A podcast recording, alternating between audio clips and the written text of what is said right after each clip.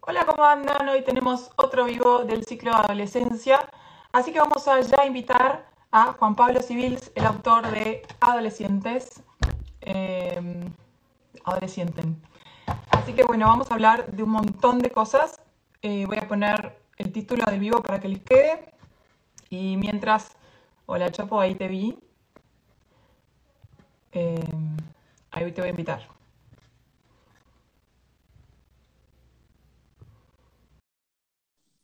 Ahí ya le invitamos y empezamos con este vivo eh, cargado de preguntas. Hola, ¿cómo va? ¿Cómo andan? ¿Cómo andas, Sole? ¿Todo bien? Bueno, gracias por este tiempo. Ya mm, estuve mirando tu libro, Adolescente. Eh, vamos a contarle un poquito de vos a los que no te conocen, pero te cuento que hay mucha gente que te conoce, muchas, muchos adolescentes que me escribieron, Chapo es un genio, Chapo es un crack, ve que tenés eh, alumnos y pacientes que te quieren mucho. Así que contanos un poco eh, sobre el podcast, sobre tu libro, brevemente, porque tenemos muchas preguntas, eh, y dónde trabajás. Bueno, genial. primero que nada, Sole, mil gracias por la invitación.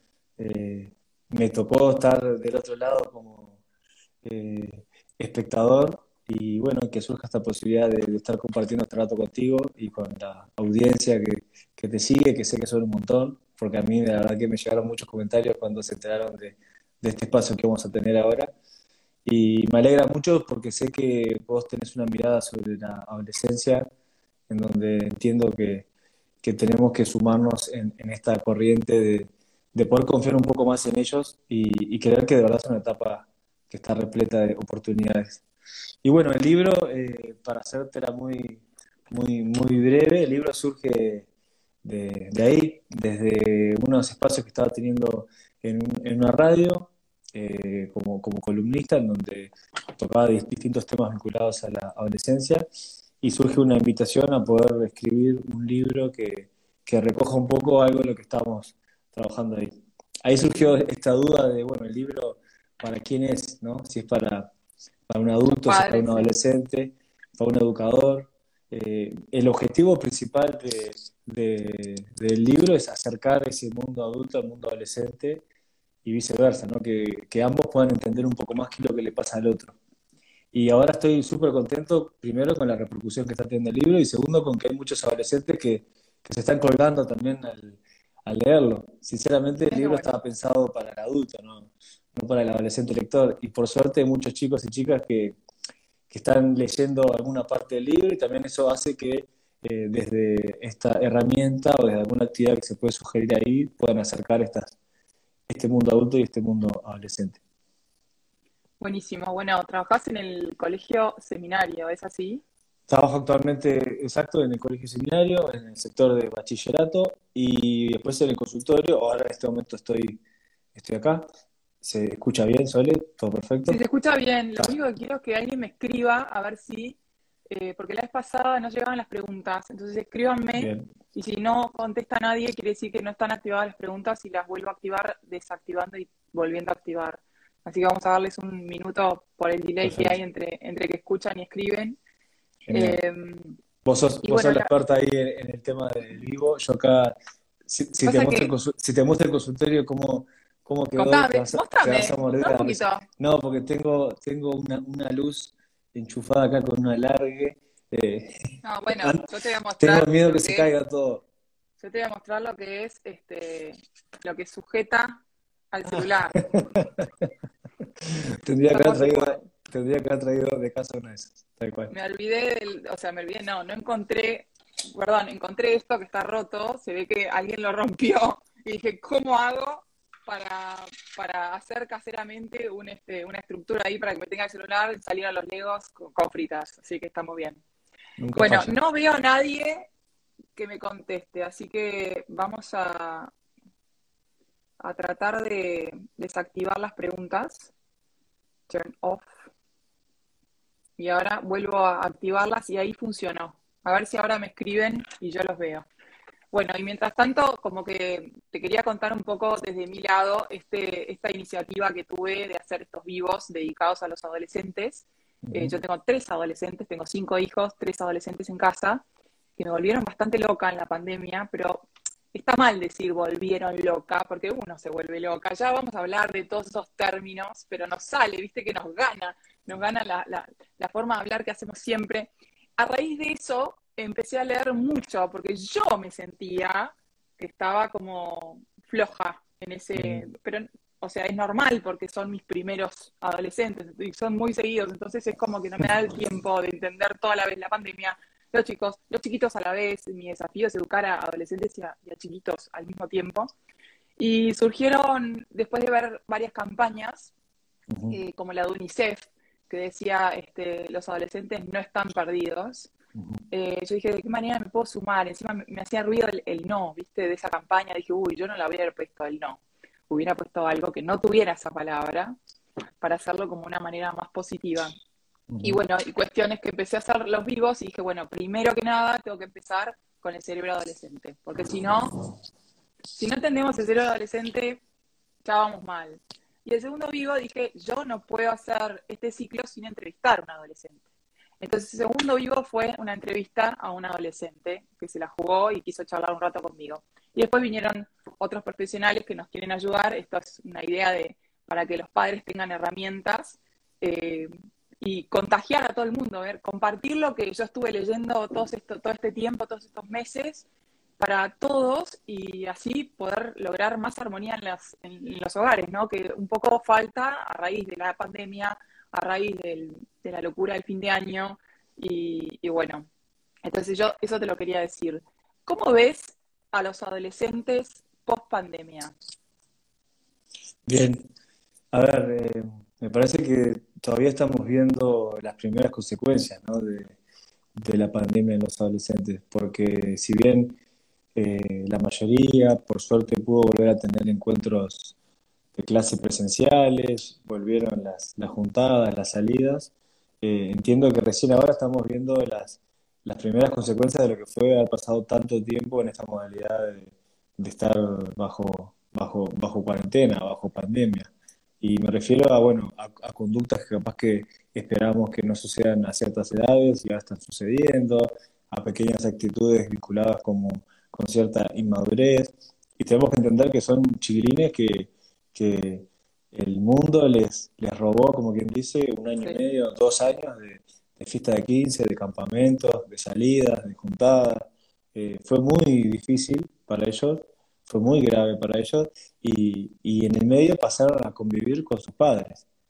es un castigo, ¿no? O sea, lo que menos quieren es lo que menos quieren Entonces, le quitamos la posibilidad de, de, compartir con sus amigos y al mismo tiempo estaban compartiendo eh, con, con, papá, mamá o con el que le toque estar y al mismo tiempo sumado al, a este estrés natural de que los padres estaban en teletrabajo, la situación económica delicada y otro montón de cosas que también eh, hacen un puzzle muy difícil de, manejar.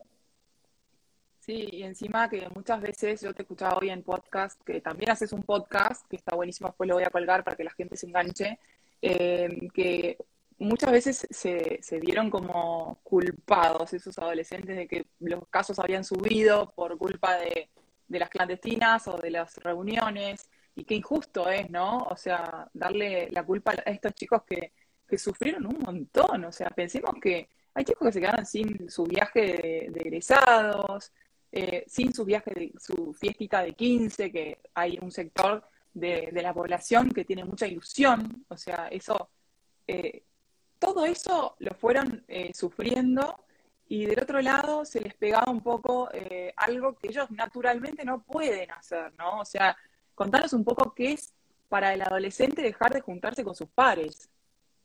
Es la vida. Es, eh, estar, con, estar con otros y estar con otros de su misma edad, o sea, estar con sus pares es para el adolescente lo más importante.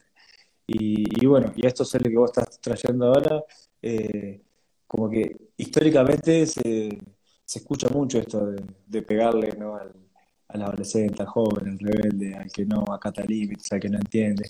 Y bueno, sumado a esto de, lo que vos estás trayendo, de, lo que han ido eh, eh, compartiendo en estos, en estos vivos sobre el cerebro adolescente, de ahí donde tenemos que agarrarnos para Entender, Por, por, qué justamente gracias a lo que sabemos del cerebro adolescente, entendemos por qué para ellos y para ellas estar con otros pasa a ser la vida, pasa a ser lo más importante. O sea, necesitan estar en contacto con sus amigos, eso es lo más importante para ellos, y cuando eso se da en su cerebro, hay neurotransmisores que comienzan a funcionar a una velocidad impresionante que hace que esas conexiones sean la vida para ellos, sea lo más importante y sea lo más gratificante también para un adolescente. Entonces nosotros en ese tiempo en donde el cerebro les está pidiendo, por favor, tener contacto con otros, juntate con tus amigos, eso es lo más placentero que vos vas a tener, bueno, su, su cerebro le estaba pidiendo eso y la situación pandemia los obligó a, que no lo podían dar. Eso desencadenó después, obviamente, el querer mantener alguna relación virtualmente, se dio otro montón de, cosas que capaz que no estaban planificadas, que se ve para ver cómo puedan mantener eh, esas relaciones que no se dan en contacto presencial. ¿Vos sentís que, nosotros hablábamos con Karina Castro Fumero, que ya la verdad, no sé si la ubicás, neuropsicóloga pediátrica, es muy grosa, y es también especialista en adolescencia. Y mm. desde el año pasado hablábamos, porque me hice muy amiga y hablamos mucho por WhatsApp, y ella me decía, es que Sole, hay que hablarle a los adolescentes porque nadie habla, y es un sector de la población que para mí está olvidado. ¿Vos estás de acuerdo con esto? Yo creo que le damos eh, muy poca participación, eh, porque a veces se escucha mucho Sole esta frase de, bueno, eh, uy, te felicito por tu hijo, ya sabes cuando sea adolescente, o mirá qué problema que te da, o mirá, ya estamos adolescente. O sea, esto de, tenemos esta creencia de que, de que son problemáticos, que son insoportables, que son desafiantes. a ver, sin romantizar, por supuesto, el tiempo adolescente, porque vos más que nadie, si tenés en tu casa adolescente, sabés que eh, lejos de ser una etapa de, que te muestran en Disney, eh, esta adolescencia está cargada de muchos desafíos, por supuesto. Pero cuanto más nos acercamos al adolescente de esta mirada de que es un problema, entiendo que habla más de las dificultades que tenemos como adultos para acercarnos a ellos que entender realmente lo, que están sintiendo. Entonces, el adolescente en sí, eh, cuanto más conocemos sobre su cerebro, entendemos entonces que es una etapa que está repleta de oportunidades. Por eso, eh, insistir entonces en esto, insistir en darle más participación, insistir en acercarnos a poder escucharlos un poco más.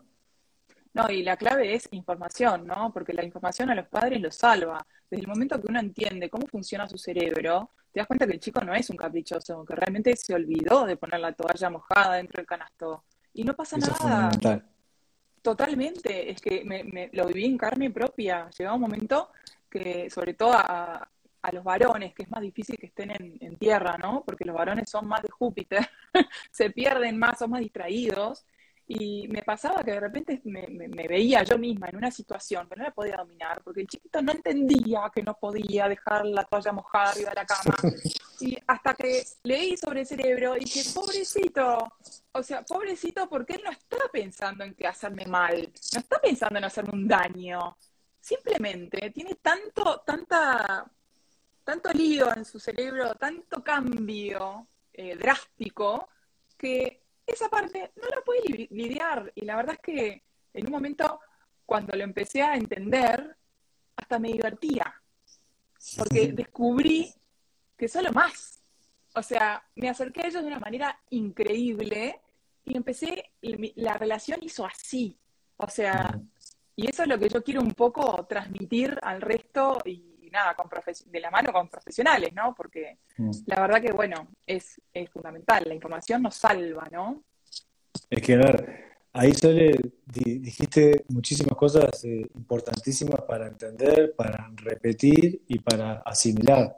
Eh, el cerebro adolescente es lo que tenemos que agarrarnos cada vez más para, para comprender entonces por qué son un montón de cambios que capaz que no son tan visibles como son los cambios físicos que se pueden dar en un adolescente, donde uno fácilmente ve cuando un adolescente está convirtiéndose, ¿no? De niño pasa por esta etapa de la adolescencia. Bueno, en el cerebro capaz que son cambios que no vemos, pero son eh, cambios y transformaciones que se dan a un ritmo y a una velocidad que, nunca, que no van a volver a darse cuando ese cerebro se, se configura Y déjame agregarte algo, déjame agregarte algo, que mientras se da todo eso, los cuerpitos crecen y también nosotros padres acostumbrados a tener, vos tenés hijas chiquitas, y acostumbrados a tener esa cosita que sale del baño y te la morfás a besos y te dice sí mamá y te quiero y todo, es, te molesta, o sea, te molesta, te molesta que crezcan, pero bueno, todos van a crecer, nosotros también fuimos adolescentes y la verdad que muchas veces lo que nos quejamos, tenemos que amigarnos y decir, bueno, es normal, es una etapa, va a pasar, ¿no?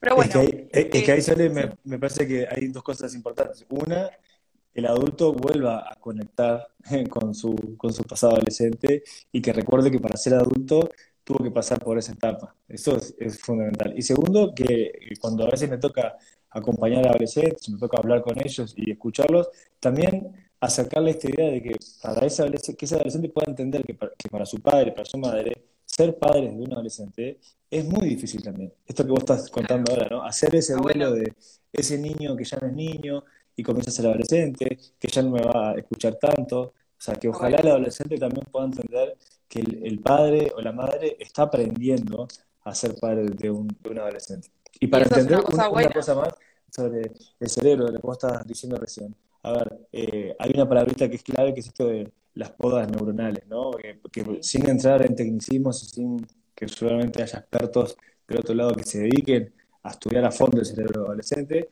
uno simplemente es un eh, amante del tema, pero para poder entender que en esto de las podas neuronales hay conexiones que el cerebro está haciendo que deja de hacer, y lo hace a un ritmo de una velocidad Demoledor.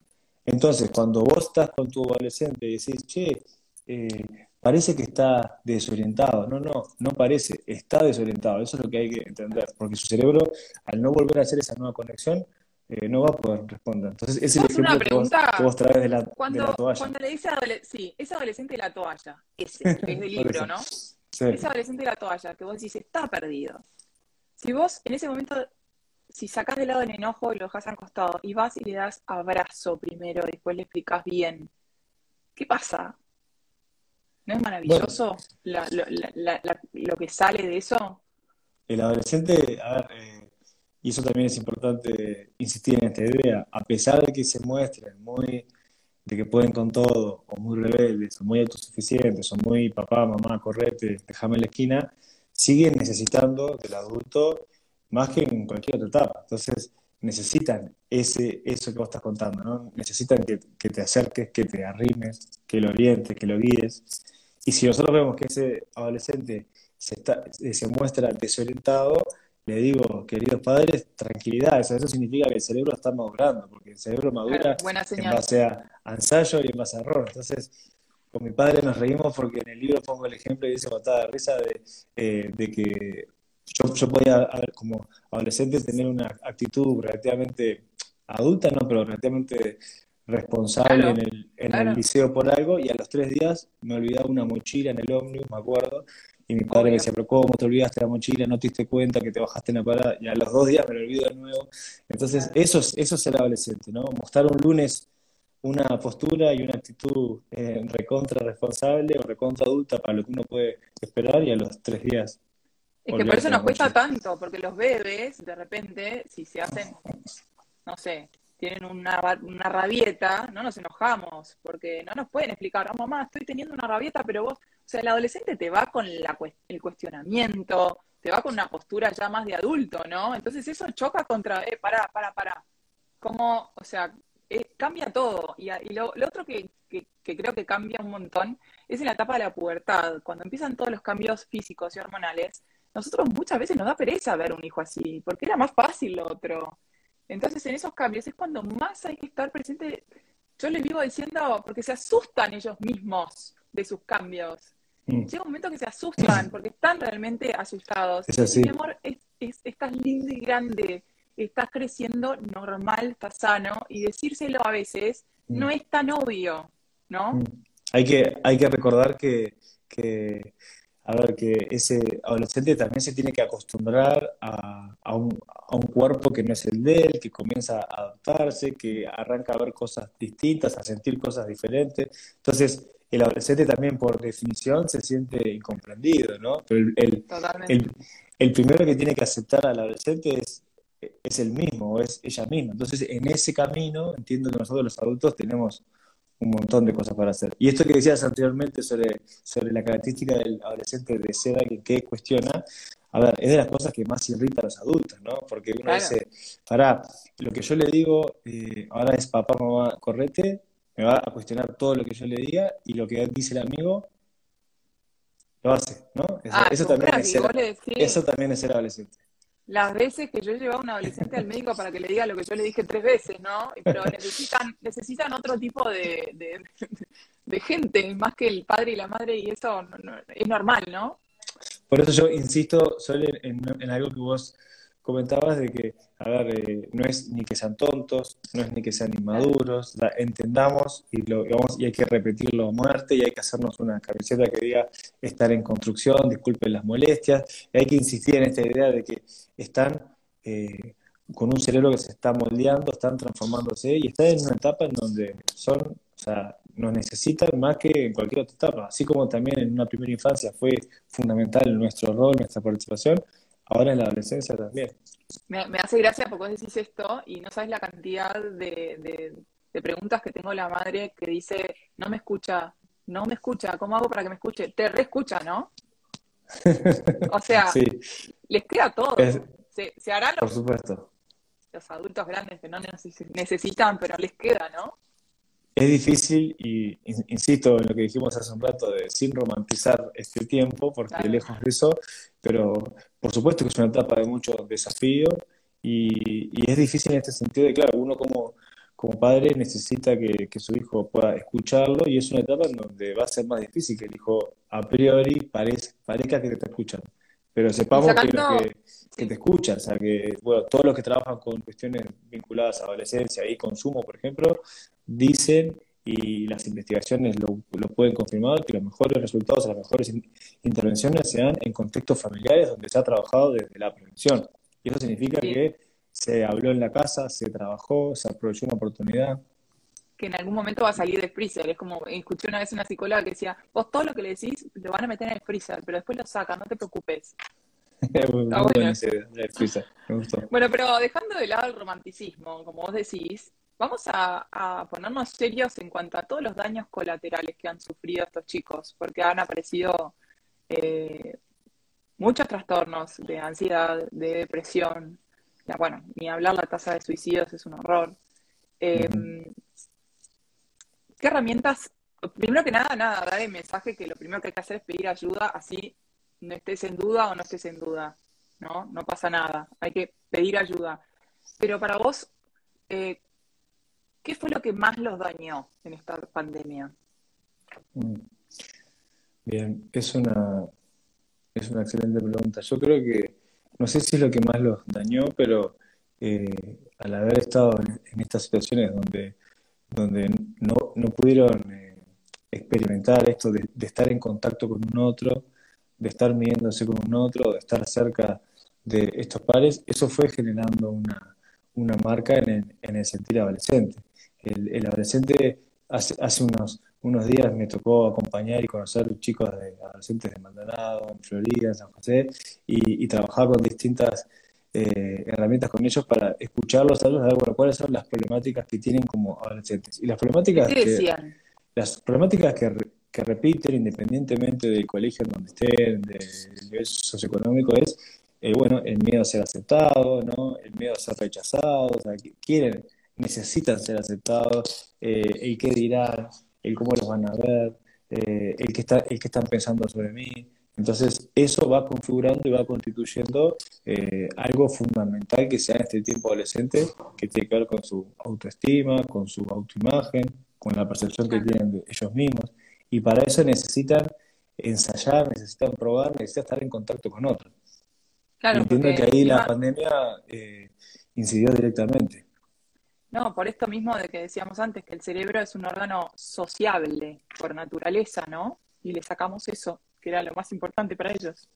Claro. Aparte, te pongo otro ejemplo sobre los, Sí, los otros chicos que también, gracias a la pandemia, encontraron una zona como de, de confort, yo le llamo como esos búnker que, que fueron armando en, en su cuarto, ¿no? Donde tenían, claro, la, la computadora, se conectaban de- desde la clase, tenían los cuadernos, tenían, tenían el play, y claro, y fueron entendiendo como que no era necesario salir. Y fíjate lo, lo, lo riesgoso que es, por lo que claro. acabas de decir, que, que ese cerebro pueda acostumbrarse a que a que esa es la manera de poder seguir y de poder sobrevivir. O sea, todo lo contrario, es justamente Sí, lo y ahí que... vemos las tasas de trastorno de ansiedad y depresión, ¿no? Que son galopantes. ¿Cómo los ves ahora? ¿Los ves un poco mejor? Eh, bueno, yo no, no- no me atrevería a, a decir, victoria.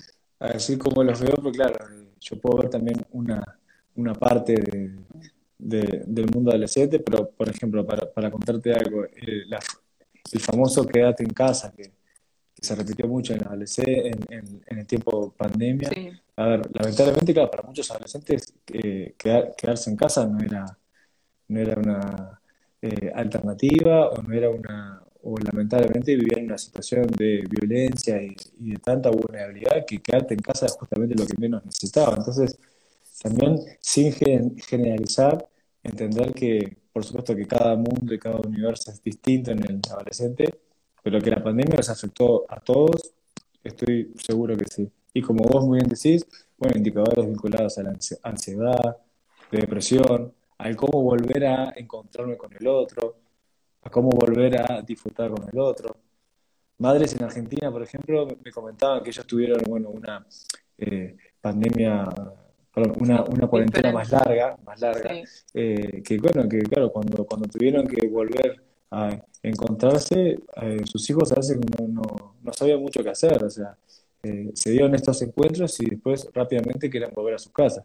Entonces también eso significa un acostumbrarse también a volver a estar con el otro, a, poder escuchar al otro. Me pasó estar en una clase cuando volvimos el año pasado, en, esta primera vuelta a clases, de, que los chiquilines decían, se miraban entre ellos en el propio salón y decían, no, no puedo creer que, que, no se- ahora uno puede hacer una pausa, puede hacer un silencio y, uno ve que alguien levanta la mano, que alguien está acá.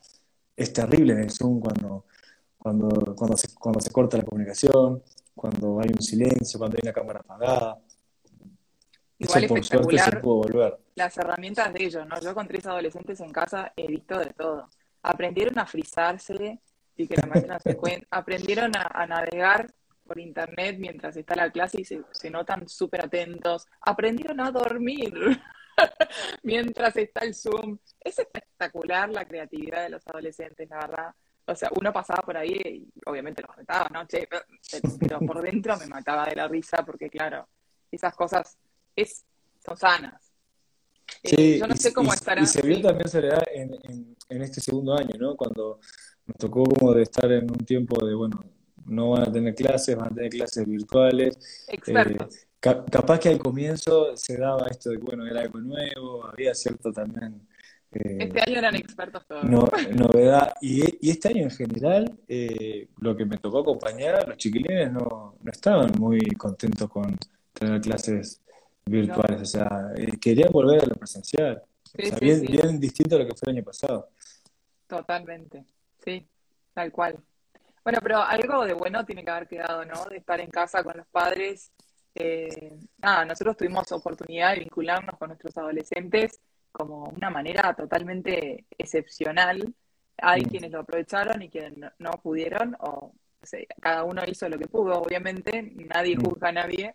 Eh, pero bueno, no sé cómo estarán las otras mamás en este momento de, de la pandemia. Yo estoy agotada. O sea, desde que les di la Pfizer, la segunda dosis más 15 días a mis tres adolescentes, duermo como si estuviera un recién nacido en casa.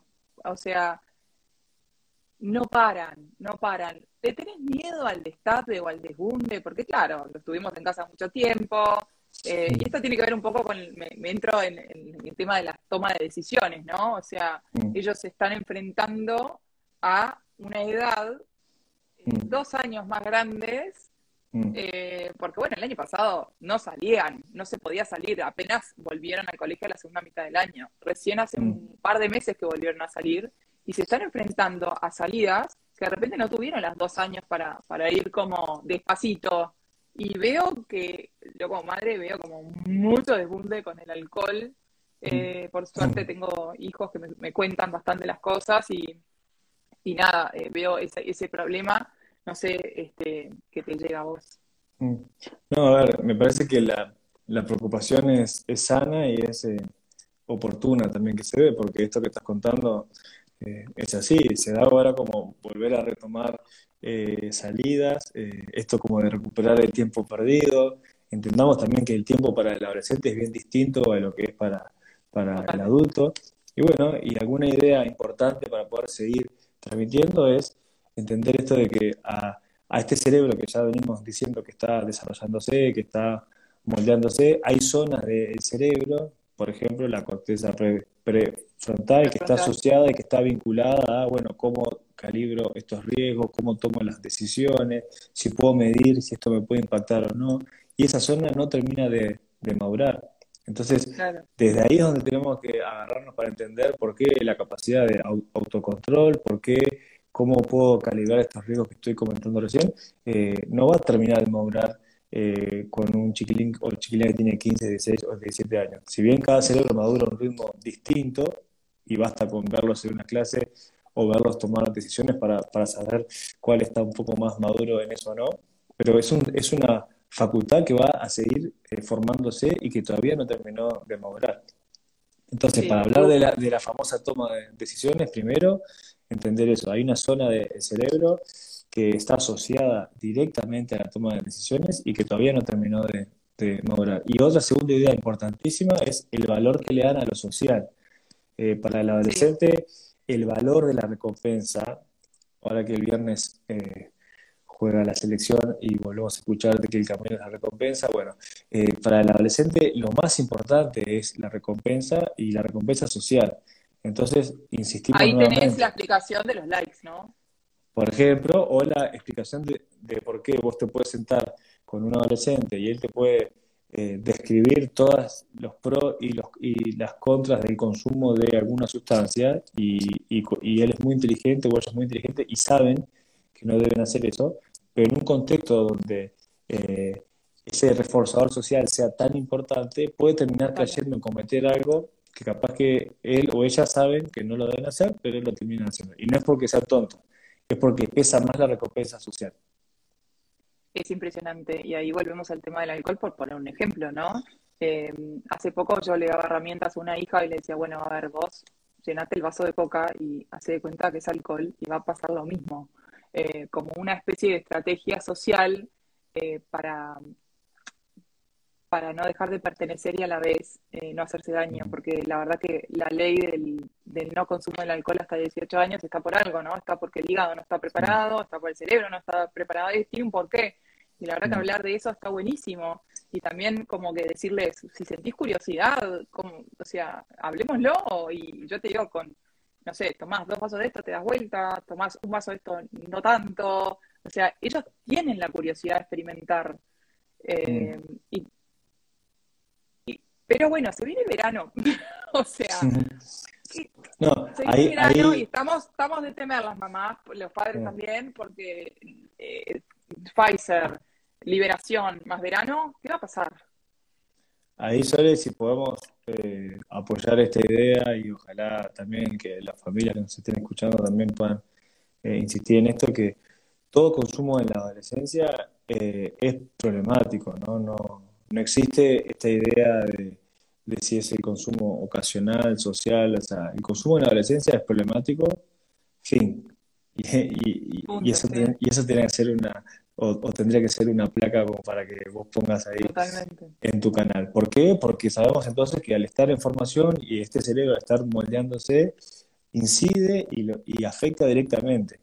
El colega Allen Botrill, que trabaja muchísimo con adolescentes y con y con consumo, pone ejemplos muy buenos que tienen que ver con esto de, bueno, si yo quiero aprender a tocar un instrumento, por ejemplo, él, usa, él usa esto, ¿no? Eh, mi cerebro va a ir, ahora con mis 36 años, va a ir a buscar eh, en dónde tengo guardado aquella cosa que yo aprendí para aprender ese instrumento y seguramente me sea mucho más lento aprender a tocar ese instrumento y vaya como por un camino de tierra no tan pavimentado. Entonces, bueno, en el adolescente pasa exactamente lo mismo cuando exponemos estos cerebros a intoxicaciones o a un consumo desmedido. ¿Significa que el adolescente no va a poder aprender nada el resto de su vida? No. Significa que va a poder aprender, pero va a ser mucho más lento y no va a tener la misma velocidad. Entonces, en vez de ir por una calle pavimentada, va a ir por un camino de tierra y con algún que otro bache. Eso es Y otra cosa te si- agrego, ¿no? simplemente qué es lo que pasa en el Sí. cerebro cuando los ponemos Y a otra, eso. otra cosa que me gustaría decir, y que hay varios padres que van a mirar este video, no sé si ahora o después que te lo voy a dejar grabado, que muchas veces he he escuchado eh, padres que dicen, ay, bueno, yo también tomaba, pero pará, pará, Mm. pará, pará. Tomaba cerveza, ahora los chicos toman vodka, eh, y toman mucha vodka. O sea, nada que ver, no me compares tu adolescencia con esta, y porque vos lo hayas hecho, tampoco quiere decir que estuviera bien, ¿no? Mm, mm. Sí, también hay, hay muchos mitos sobre eso de, de que tome en casa, eh, que tome conmigo, como, como, Contanos como- un poco como- tu opinión sobre eso. no, como comentábamos hoy al comienzo, de las, las investigaciones que trabajan con cuestiones de consumo asociado a, al adolescente nos dicen que las mejores estrategias son las de, las de prevención y las de postergar lo más posible el inicio de La consumo. ingesta. Sí. ¿Qué significa eso? Que con- tomar un whisky con tu hijo en tu casa no, no va en esa línea. Entonces, eh, obviamente el alcohol, no lo vamos a negar, eh, está presente en una reunión social y está presente como, como- volvemos a las características del adolescente que por definición buscan sensaciones nuevas, tienen esta impulsividad que es parte también del ser adolescente, este cerebro que está, que está madurando. Bueno, todo esto hace, obviamente, un conjunto de, de- de, por decirlo así, características que pueden ser medias explosivas. Y el alcohol, claro, en esto de, de buscar algo nuevo o de pasar este riesgo, es un llamador clarísimo. Por eso el adolescente Además- es muy además- vulnerable a eso. Claro, y un poco de sentido común también, ¿no? O sea, decís, bueno, toma, yo prefiero que tome en casa o que tome el vodka del bueno, eh, lo, estás habilitando, o sea, pobre, pobre chico, no va a poder entender, no lo hagas, pero acá sí, o sea, es como medio raro, o sea, a ver, falta sentido común en algunos padres, o falta, eh, vos falta firmeza en cuanto a eh, bancarte un adolescente con cara de, de Q y decir, no, a esto no puedes ir por no tenés edad. Es que, claro, es lo más difícil, ¿no? Nadie, como vos decías hoy, a mí me toca ser padre de tres futuros adolescentes, así que lo volveremos a hablar en unos años, pero es lo más difícil ser el malo de la película, eh, decirle algo en donde, en sabes que tu hijo se va a enojar contigo, pero volvamos a repetir esta idea, que en esta etapa necesitan de ese límite y de esa guía eh, más que nunca. Y volvemos al ejemplo del, del alcohol, a ver, si tu hijo o si tu hija viene con una borrachera o si vos te enteraste que cayó en una situación de estas, es una oportunidad ideal para poder intervenir, para poder dialogar, para poder Totalmente. trabajar eh, en tu núcleo familiar sobre esto que pasó. ¿Por qué? Porque Y si el sin cerebro, enojo, ¿no? Porque si se eno- te enojas, marchaste vos, marchó todo, o sea, se fue todo el diablo. si el cerebro aprende por ensayo y por error, vol- volvemos a esa idea importantísima, bueno, si el cerebro tuvo una, una actitud que tiene que ver con una intoxicación y el reforzador social, que son los padres, les festejaban esa acción, el riesgo es que el cerebro pueda aprender que eso está bien y que eso se instale como una conducta esperable, a pesar de que sea nociva para él. Entonces, uno como adulto es una oportunidad clave para intervenir ahí y para mostrar, para poder mo- mostrarle que eso que acaba de pasar eh, no es, no le hace bien a él y es algo recontra nocivo para él. Sí, y lo otro que, que está bueno decir y dar el mensaje es que nunca hablemos con un chico que está intoxicado. Es otra cosa que aprendí mucho en este tiempo, siempre dejarlos dormir y, bueno, vigilarlos, por supuesto, ¿no? O sea, no dejarlos solos, eh, pero sí eh, darles la oportunidad de que duerman y al otro día conversar, porque ese chico no está apto para mantener una Mm. conversación y puede ser todo mucho peor, ¿no? Mm, Sí, por supuesto. Y poder acompañar, poder guiar, poder estar, el, el estar presente y, y el estar acompañando eh, sigue siendo te fundamental. Y te digo que todos ganamos, porque nosotros también bajamos un poco la pelota hasta el otro día. Y lo que decía Soledad de, de- de el enojo, también hablando con muchos, con muchos chicos o con muchas chicas, surge esto, ¿no? De bueno, ¿para qué le voy a contar algo a papá o mamá si, si enseguida me salta con, o se asusta, o no te puedo creer lo que me estás contando? A ver, Claro, me, me- vamos a me tocó, que no nos cuenten nada. Bueno, me, tocó trabajar en, un- en una investigación que, está, que realizó la gente de UNICEF, que era vinculado a, temas de, bueno, de cómo viven su, su uso digital o cómo se mueven en la red. Y una de las cosas que más me, llamó la, la atención de eso era que aquellos chiquilines que viven una situación desagradable en la red, o sea, algo que no quisieron buscar, o que fueron acosados por algo, o violentados por algo, el 50%, o sea, la mitad de esta población no logra hablar con sus padres. Entonces, ¿por qué no lo logra hablar? Justamente por esto, porque cuando, cuando se acerca, recibe del otro lado. Eh, yo te dije. Yo te dije para qué lo hiciste, no sé qué, eh, miedo, alarma, alarma, alarma, y eso corta todo tipo de comunicación. Sí, y me parece importante como que también conversar esto de que, bueno, si te equivocaste y se te ganó la, la pasión, porque a todos nos pasa y todos somos humanos, tratar de decir, bueno, mira, yo no es que me enojo porque me enojo, sino porque te quiero, porque te quiero cuidar. Yo estoy también aprendiendo a ser papá adolescente o mamá adolescente, entendeme a mí. O sea, ya tienen esa mm. capacidad de conversación, eh, capaz que les ponemos un límite y va a tener que ser justificado. Cambian un poco mm. las reglas del juego, ¿no? Sí, a y entendamos que ese hijo o esa hija para poder crecer, para poder saludablemente, ¿no? avanzar con su tiempo adolescente, que de por sí, como dijimos hoy, es súper desafiante, necesita confrontar, necesita ese, ese otro para poder eh, chocar sanamente. Entonces, ¿de qué manera choco sanamente contra ese otro? Contra límites que el otro me puede poner. Totalmente. Si, del otro lado no, no tengo ese límite, bueno, hay mucha más chance que, que, yo no pueda confrontar contra eso. El otro día te cuento que estaba hablando con mis adolescentes sobre el tema de, como, como vemos tanto consumo de, de, alcohol en las salidas, eh, les explicábamos un poco el tema de los primeros auxilios, ¿no? Porque en general ellos no resuelven bien esas situaciones y qué hay que hacer cuando un amigo o una amiga está intoxicado es clave. A veces para nosotros es obvio, pero eso decir, vos llama a un adulto, si no soy yo que sea alguien, si te da vergüenza, llamar al 911, no importa, pero y nunca lo dejes boca arriba, acostado, siempre inclinado, no lo dejes afuera. Los chicos en general los sacan afuera a tomar aire y ahí el chiquito se, tiembla de hipotermia. O sea, son una situación de cosas que para uno eh, nosotros capaz que decimos, bueno, es obvio que si necesitan nos van a llamar, pero capaz que ellos necesitan decir, bueno, mismo si vos querés salir de una fiesta y no sabes cómo, llamame y no importa si mm. alguien te escucha, decir que te sentís mal, que te duele un oído, no importa, yo estoy para ahí, vos llamame, mm. contás conmigo. Tal cual, que sea la hora que sea, vas, vas a poder atender ese llamado y, vas a poder estar. Sí, fundamental.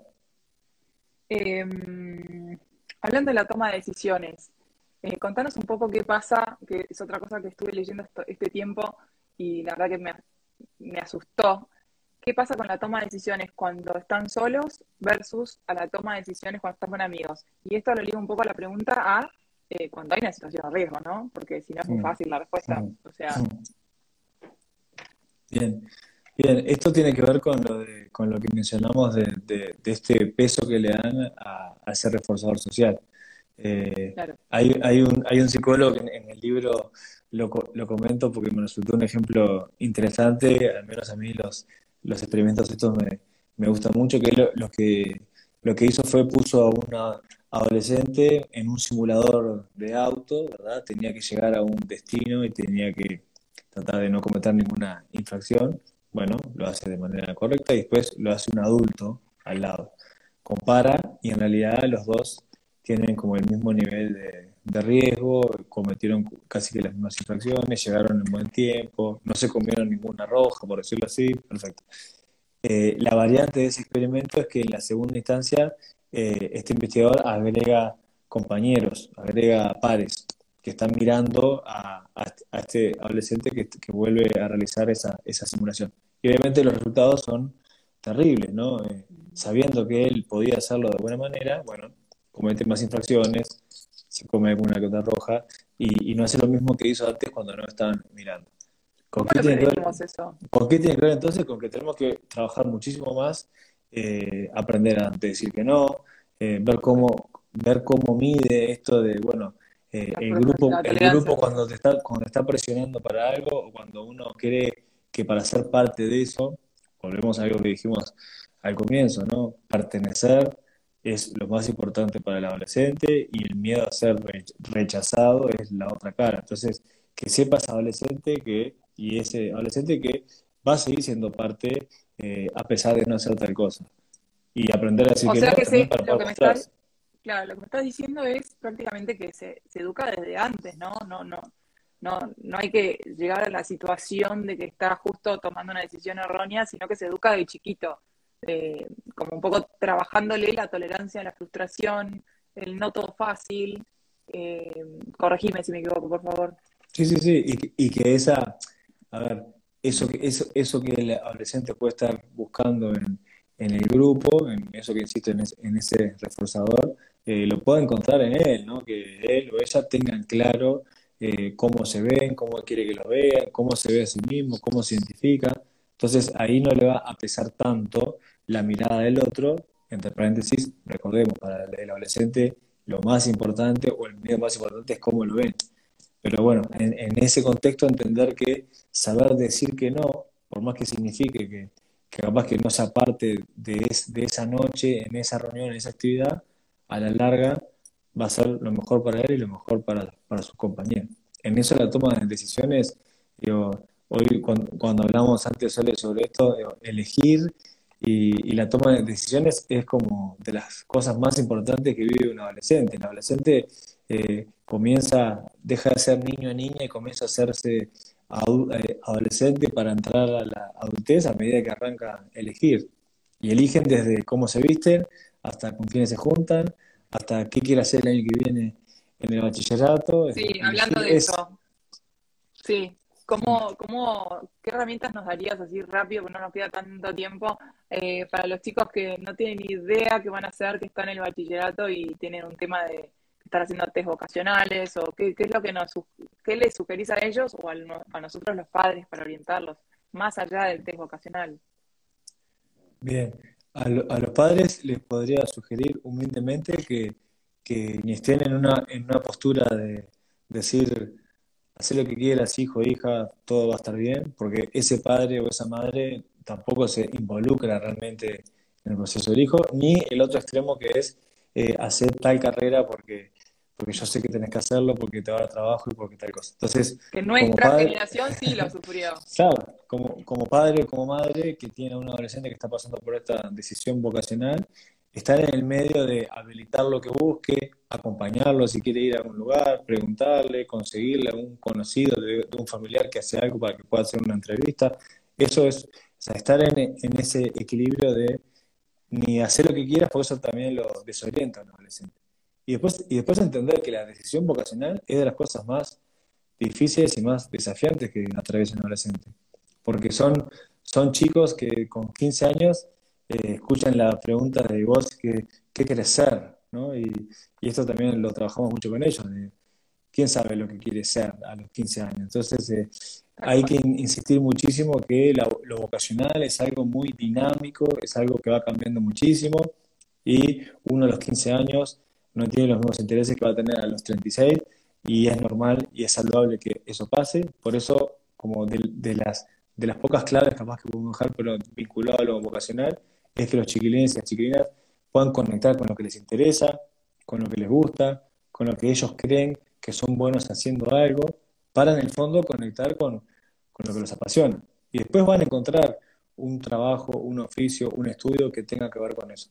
Pero carrera, no, no, no. No es una carrera contra nada, ¿no? No, no. No hay que correr contra nada, hay que entender que si uno se quiere cambiar el año que Eso viene, se va a poder cambiar, esto es natural, esto es bien de los adultos, ¿no? Esta, esta visión de tenés que elegir, son cuatro años, no puedes perder el tiempo. No, no es así, eso colabora poco con, con el tiempo adolescente. Perfecto. Y te, te hago una pregunta nada que ver con nada. ¿Por qué te dicen chopo? Ah, porque cuando era chico, eh, un tío me encontró un parecido a un shop. Hay que conectar a ese tío. ¿Qué shop? No Un entiendo. shop de, de cerveza. Ah, muy fuerte. Sí, Muy verdad. gracioso. Tenemos que, tenemos que, con- tenemos que llamar al tío para que, para que Para que nos elabore, nos elabore su, su, Durante mucho relación. tiempo, durante mucho tiempo fui, fui chopito y después en la adolescencia pasé Claro. a, a hacer chopo más de adulto. Ay, qué gracioso. Eh, lo otro que te quería consultar es, eh, el otro día estaba en una mesa conversando con mis hijos y, y les decía, nada, una se quejaba de, se quejaba como diciendo, uy, después de mucho tiempo de salir tanto tiempo, tantas veces, y, viste que los fines de semana largos como que se hacen muchas salidas rápido, es como que los chicos no descansan, eh, se empieza a mover la fiesta a las dos, dos y media, eh, perdón, después tenés hasta las cinco y media, seis que termina la fiesta, pero después tenés el after, que es otra vez pertenecer, ¿no? O sea, si no vas al after, ¿qué pensarán, etcétera? Eh, estamos en un país donde eso es cultural. De repente ya nos acercamos a otros países que tenemos, mismo en Argentina no se usa tanto por lo que escuché esto de, irse a dormir a las 8 de la mañana. Eh, primero que nada, nada, como padres les podemos explicar qué es lo que pasa en su cerebro cuando no dormimos, pero llega un momento que necesitamos, Chopo, te lo voy a proponer, una especie de campaña para que esto cambie, ¿no? Porque la verdad es que todos perdemos, los padres estamos agotados, yo cada dos minutos me levanto y chequeo el WhatsApp a ver, porque me, entra esa cosita de estar bien, ¿viste? Y, y los chicos no duermen, no descansan, es una locura. ¿No te parece una buena idea hacer como una campaña? Hay que salir más temprano. Hay que, sí, tenemos que, tenemos que ver eso, ¿no? Pero me lo, El otro día me decían, no, ni se te ocurra a vos, mamá, ¿eh? claro, no, no, no, te preocupes, no, no, alguien, claro, tiene que ser la, la semana pasada un paciente me contaba que, que habían ido, claro, ahora como volvieron los, los eventos, los, los boliches, y por los aforos también eh, tenían que entrar antes de cierta hora, y me pareció que, bueno, es de las cosas positivas que puede dejar ahora los, los aforos, ¿no? Tener que estar antes de, de cierto horario cuando capaz en mi tiempo adolescente, por ejemplo, claro, vos entrabas a bailar a las 4 de la mañana, entonces, si vos, entrabas a esa hora... En la calle, en las plazas, eh, nada. se, podemos, podemos, hacer la campaña de, que, de que arranque antes. Así como estuvo la campaña UNICEF, a ver, este, no sé, me parece que, todos ganamos ahí, ¿no? Ellos más que nadie, eh, es un win-win pero no pueden los chicos seguir así porque es como que siguen hasta reventarse, ¿no? Hasta que se enferman, porque muchos se enferman, se engripan de que se les baja las defensas y, nada, no, hay que cambiar eso, me parece. Y sumarle, que están, que están en, en, un, en, un tiempo donde, bueno, donde tienen que, como hablamos recién, algunos tomar la decisión de qué van a hacer en la facultad, si quieren seguir estudiando, dónde se quieren anotar, hay, hay pruebas que tienen que que tienen que preparar. Y bueno, y ese cerebro, ese cerebro, necesita descansar y, y, todos se dan en el mismo fin de semana. ¿Qué es eso, no? ¿Qué es estudiar? Los hijos de hoy no saben estudiar. ¿Cómo nos cuesta a nosotros, no? Porque la era digital, ellos no, no estudian, punto. Miran videos en YouTube como mucho de lo que les pida que estudien, digamos. Sí, eh, también poder, claro, transmitir y poder trabajar con ellos que para aprender cualquier cosa que uno quiera aprender sigue siendo fundamental, eh, ciertos hábitos de la pausa, la reflexión, eh, tomarse un tiempo, desconectar de otras cosas, y bueno, y estos, estas palabritas que estoy diciendo ahora a veces no están en las redes sociales o no están en la, en la hiperconexión permanente, eh, y por eso es, es tan difícil poder generar estos hábitos. Bueno, Chopo, nos quedan cinco minutos. ¿Qué, qué querés contarnos? ¿Qué querés decirnos? ¿Algún mensaje final? No, como mensaje, agradecerles por la invitación, primero que nada. Eh, a mí, como, te comenté hoy, me deja súper contento que, este libro, Adolescente, pueda aportar así humildemente a, que el adolescente entienda más qué es lo que le pasa a su padre o madre y que, y que el padre o madre entienda qué es lo que le pasa más al adolescente. No, y les digo que es muy fácil de leer porque es muy cortito, muy ilustrativo. Fácil de leer porque es por, si no, no estarían leyéndolo los adolescentes, ¿no? sí, y detrás de cada, de cada, unidad temática, por decirlo así, hay como actividades, eh, hay una carta, hay un link a un video en YouTube, hay una serie de Netflix que se recomienda, como intentar también de, de algo diferente y que sea atractivo también tanto para los padres o para los adolescentes, para ver si uno de esos mundos puede entender un poco más qué le pasa al otro y empatizar con, esto que, bueno, que es importantísimo eh, acompañar y entender realmente lo que el adolescente siente.